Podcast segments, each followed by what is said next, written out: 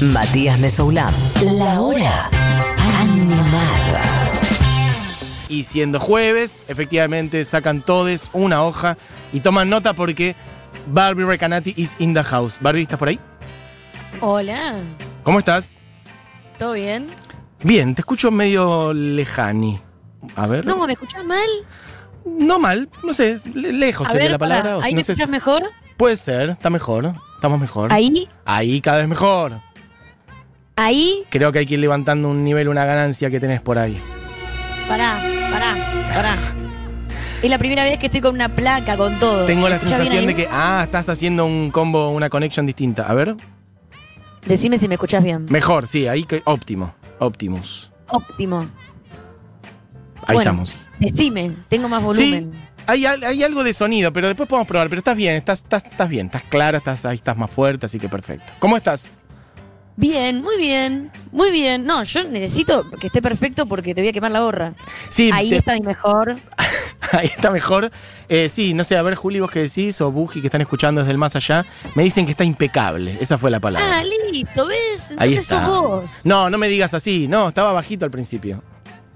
No, está bien, está bien. Ahora sí. Está bien. Ahora estamos Está mejor. bien. Perfecto. Bueno, vengo con una columna larga, con mucha expectativa para que entre en estos 20 minutos y no tener que cortarla a la mitad porque se corta la emoción. Vamos con todo. Te vi muy intensa, con mucha data del orden incluso del chusming, que me interesa mucho. No, lo que pasa es que pasan muchas cosas con esta historia. Sí. O sea, vamos a arrancar por acá, que hace unas semanas que viene pasando algo con una banda que es la que voy a hablar, gracias al TikTok. Sí, yo desconocía completamente que eso estaba pasando. Bueno, es por esto, porque hay muchas razones por las que voy a hablar hoy de esto. Bien. Justo la cantante de esta banda acaba de sacar a sus 72 años un temón. Sí. O sea, varias cosas. Primero, viral de TikTok y ahora un tema nuevo a los 72 años que a mí, eh, ya lo hablamos antes, esas cosas, ya vamos a hablar. Yo estoy hablando de la banda Fleetwood Mac y de su cantante principal Stevie Nicks. Perfecto. El video de TikTok es. Lo tuviste que haber visto. Es un chabón eh, que se llama Nathan Apodaca, que es un, un laburante de una planta procesadora, Ajá. que se filma andando en skate, tomando una botella de jugo de fruta, Ajá. y de fondo está la canción Dreams, que es la canción que yo pedí que suene de fondo en toda esta columna. Ahí está arrancando. ¿Sabes que No, no lo vi. Lo estoy googleando ahora mientras vos contás. Vos dale para adelante. Bueno, lo que pasó con este video es que tiene más de 40 millones de views, se viralizó mucho, todo el mundo le hace una parodia, todo el mundo, de hecho Stevie Nicks ahora hizo una parodia. Sí. Y la canción Dreams, después de 40 y pico de años, vuelve a rankear en las listas radiales y de Spotify y de internet. Vuelve a estar a la venta eh, el tema y a descargarse por todos lados gracias a este viral de TikTok. Ok. ¿Y el video que, que hace el chabón este? En el viral, la canta, la canturrea. Anda en un skate, anda en un skate muy relajado y va tomando un jugo. ok. El video es gracioso porque nunca eh, lograrías pegar esa canción con él. Con ese Pensás chabón. que está escuchando, no sé, System of a Down. Ok, ok, perfecto. La cuestión, la cuestión es que eh, vamos a volver al lanzamiento de Dreams, que no es dato menor para conocer a Stevie Nicks, y Christine McVie, que es otra de las personas que yo voy a hablar, que también es vocalista por momentos y tecladista de Fleetwood Mac. Y la tengo que incluir en esta historia porque son las dos altas mostras. Sí. Pero lo que yo quiero aclarar es que no están en el libro Mostras del Rock y por eso traje esta historia. ¿Y por qué no están, Barbie? ¿Qué pasó? Les haces el vacío. Yo esto, esto lo, lo voy a aclarar ahora, de antemano, y lo voy a aclarar, calculo que muchas veces, Sí. mucho tiempo.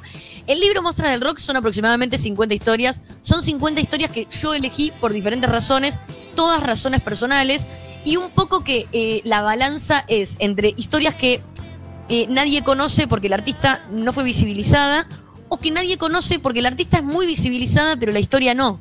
Y que yo considero que esas 50 historias son muy importantes para la construcción de mi historia del rock. La historia del rock que para mí es importante. Bien. Que no incluye un montón de géneros y no incluye un montón de artistas.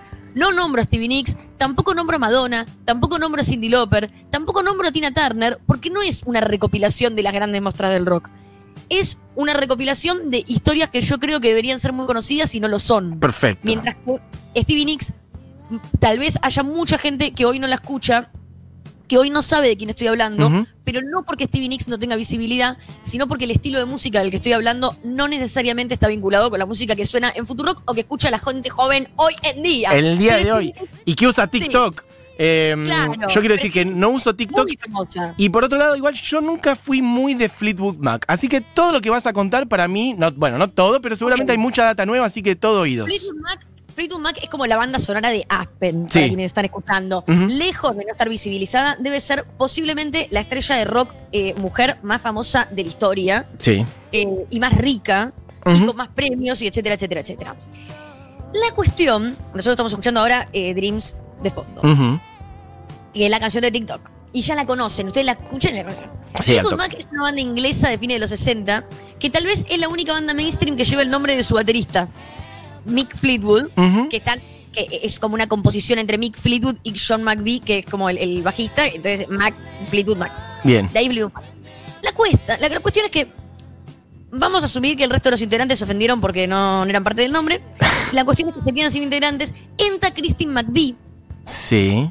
Y a pesar de sí estar casada en ese momento con uno de sus líderes, que es John McVie, no fue esa la razón por la que entró al grupo. Se casó después con él y se quedó con el apellido. Christine tenía eh, un apellido mucho mejor, en mi opinión, que era Perfect. Christine Perfect. No, en serio, perfecto. Me encanta. La cosa que Christine Perfect es una prodigio. Y me gusta la historia además porque es como hija de una vidente. Tiene una historia así muy loca, ¿Qué? también de ahí de Londres. Toca eh, con bandas que le iban muy bien en esa época, eh, como Chicken Shack. Termina en Fleetwood Mac en teclas y voces. Y como nadie le da bola en Londres, se mudan a California. Ajá. En California quieren contratar, voy a hablar muy rápido hoy, perdón, pero porque quiero ir a las cosas importantes. Pero igual nunca pasa que hables rápido. No. En California Sí. Ya llegamos a Dreams. Yo quiero que no se vayan de esta historia. Todo esto Sí. para linkar con Dreams TikTok. En California contratan al guitarrista Lindsey Buckingham, Ajá. que para mi excepción es un chabón, no es una mujer, Lindsey. Ok. Estaba casado con Stevie Nicks. Yo cuando escuché esta historia por primera vez dije, Stevie Nicks es Sí, lesbiana. lesbianas, casadas. No, era No. chabón. Era un chabón que se llamaba Lindsey, apropiación de nombre. Y Rarísimo. Stevie igual también es de chabón, o sea que Sí, intercambiar. ojo, claro, por ahí hay una historia interesante ahí, un cross naming. Pero bueno, ellos venían intentándolo en la música hacía tiempo, no les iba muy bien. Aparece esta oportunidad, lo quieren contratar a Buckingham como guitarrista y él dice, si me quieren a mí también la meten a Stevie. Ok. Le daría la derecha Sí, a Lindsey Buckingham y a John McVie por haber involucrado a sus esposas, mujeres ahí, novias, en la música. Ajá. Si no fuera porque un tiempo después eh, son todos machirulos en la relación. Y ellas muy monstras. Así que no lo vamos a hacer. tarda al llegar y al final hay decepción. Sí, Bien. A ver. Stevie Nicks y Christine McVie se transformaron en figuras muy importantes para las femenidades en el rock. Y hay muchas razones, yo elegí acá un par y, y- y que las voy a traer acá. ¿Y qué es esta? Hay una que a mí me gusta mucho, que es que ellas hacen un pacto cuando arrancan a tocar juntas, que ya lleva casi 50 años, Ajá. donde es algo muy tonto, pero que es, pa- para mí es muy importante. Donde dicen, si alguna vez estás en un camarín y un tipo te levanta el tono de voz, automáticamente grita como perro. Bien, perfecto. parece una boludez, pero el hecho de que ellas supieran desde el día uno que estaban en una desventaja y que tenían que combatir esa desventaja, hizo que a lo largo de todo este tiempo terminaran siendo las mujeres de una banda de rock con más victorias. Mira. ¿Entendés? Que el hecho de que no, no- no son minas que te dicen, como muchas otras, que tiene que ver también con una forma de combatir el, el machismo y el sexismo de todas las décadas pasadas en el rock. Las escuchás y te dicen, no, yo nunca sufrí Sí, machismo. no lo vi, yo nunca me pasó. Siempre igual. Y en realidad es una forma de cerrar los ojos y olvidarse de la cantidad de veces que abusaron de ellas en camarines. Entonces, ellas desde el día uno que dijeron, bueno, nos van a querer pasar por encima. ¿Y qué hicieron? Al toque de que arranca la banda con ellas dos, se juntan por fuera de sus parejas, encaran a los músicos y les dicen, nosotros vamos a cobrar exactamente lo mismo que ustedes. Nunca vamos a cobrar menos. Muy bien. Esto parece una boludez ahora, teniendo en cuenta que ellas son las caras visibles de la banda y las que realmente más carisma tuvieron y más éxito tuvieron, pero fue muy inédito para la época, porque las minas no cobraban igual que los tipos. Total. Y dejan un precedente. Bueno, Dream, el tema que estamos escuchando de TikTok, ¿verdad? es de Stevie Nicks. Lo compuso ella. ¿Cómo? Lo compuso ella. Lo compuso Stevie Nicks. Bien. Pará, ya que estamos antes de, de seguir con Dreams, te digo esta. A ver. Las dos son compositoras en la banda, las dos cantan mucho. Me gustaría pinchar ahora un toquecito la canción Everywhere. Ok. Para que todos sepan más o menos de qué estoy hablando. Esta canción la hizo Christine McVie, la tecladista, y la canta también Christine McVie. Y la van a conocer. A ver. Son muy conocidas todas sus Sí, canciones. sí, total. Va un toque. Aspen, Futuro. Aspen Classic. Futuro Classic. Re. Sí, toma.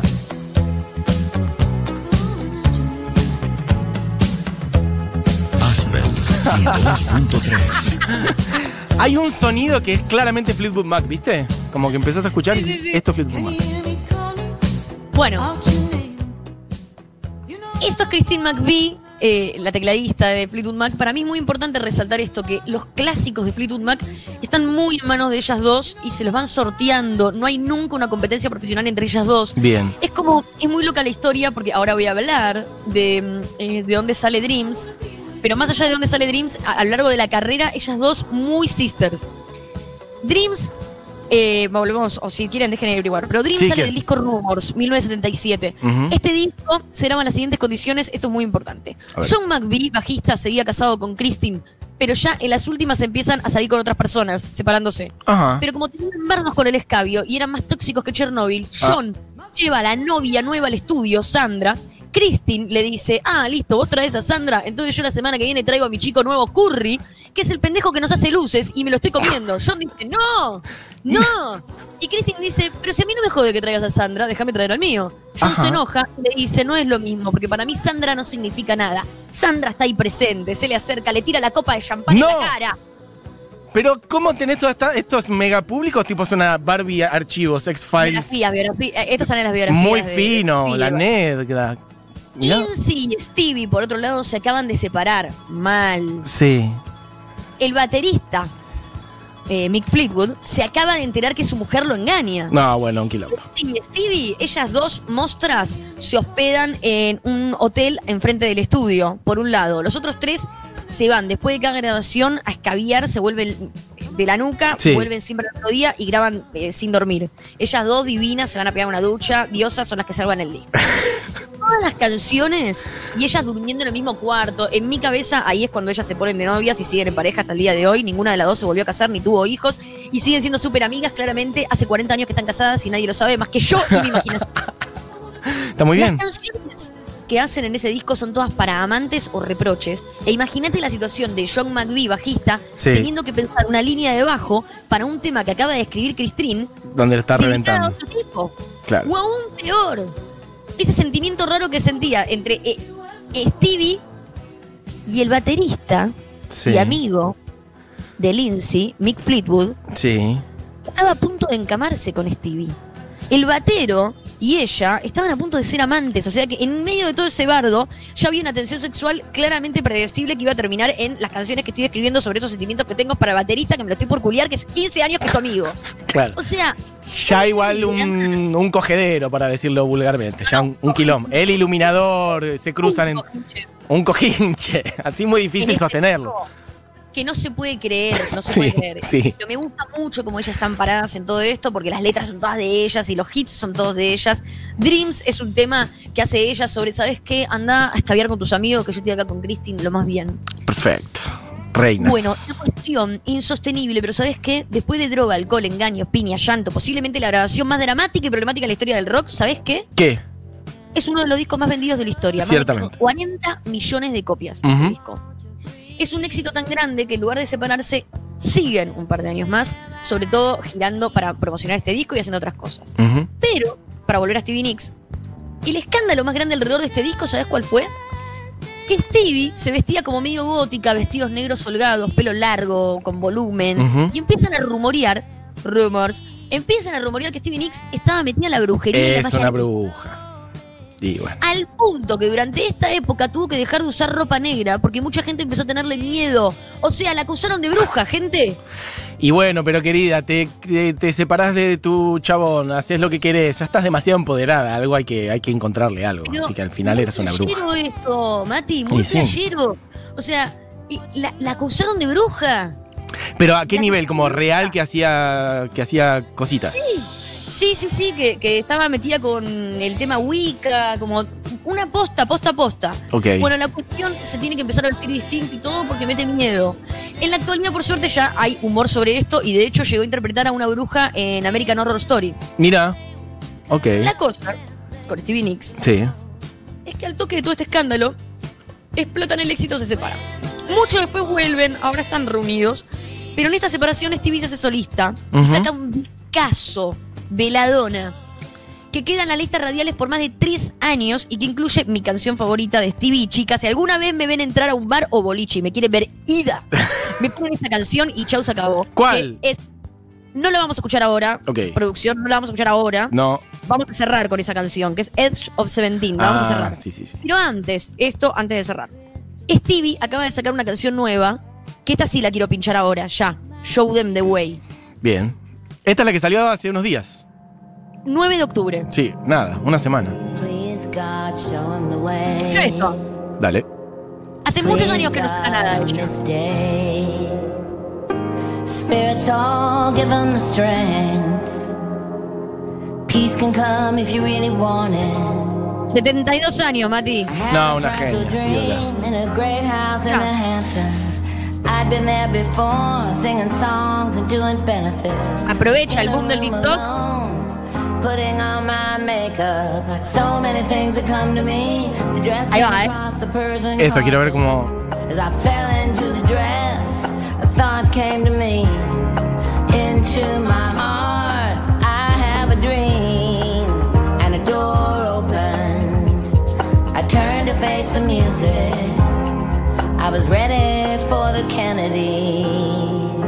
Igual que King Gordon las otras semanas, Ujú. tienen casi la misma edad. Y me hace muy feliz esto, que sacan temas muy frescos a los 70 años que demuestran que no hay que adaptarse a un estilo de música por la edad. Ujú. ¿Entendés? Como. Bueno, el tema La Rompe está buenísimo, salió la semana pasada. ¿Y sabemos si forma parte de un de, de otras datas que esté disco. preparando materiales? Sí, un disco que va a sacar.